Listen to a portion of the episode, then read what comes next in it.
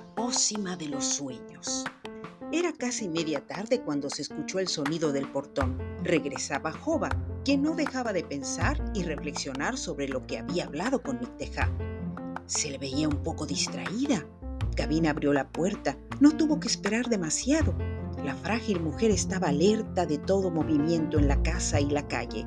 Vigilaba cada detalle que la llevara a pensar en su abuela, en la posibilidad de un mensaje. La propia Jova se puso más alerta de los cambios que pudieran darse en el proceder de la nieta de Masagatusarse. Ah, patrona, no tuve que esperar mucho para que me abriera la puerta. Muchas gracias. Dime, Jovita, ¿qué pasó? ¿Todo bien? Vacilante, la mujer maya tuvo que inventarse algo para no decir que había estado en lo que podría denominarse el ensayo de un viejo ritual con Nicteja, para lograr algo que solo las mujeres hechiceras conseguían.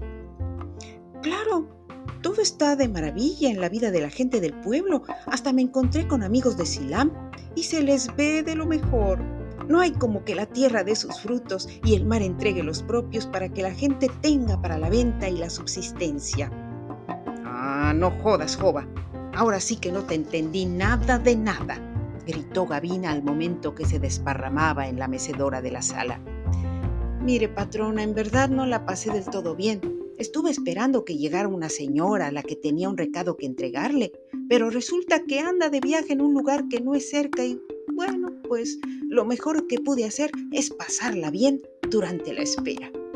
En fin, mujer, que en pitos y flautas la tarde se acaba y no sé qué vamos a cenar. Ojalá se te ocurra algo y pronto, bostezó Gavina con aire de indiferencia por todo lo que pudiera comentar Jova. Esta ni lo pensó dos veces.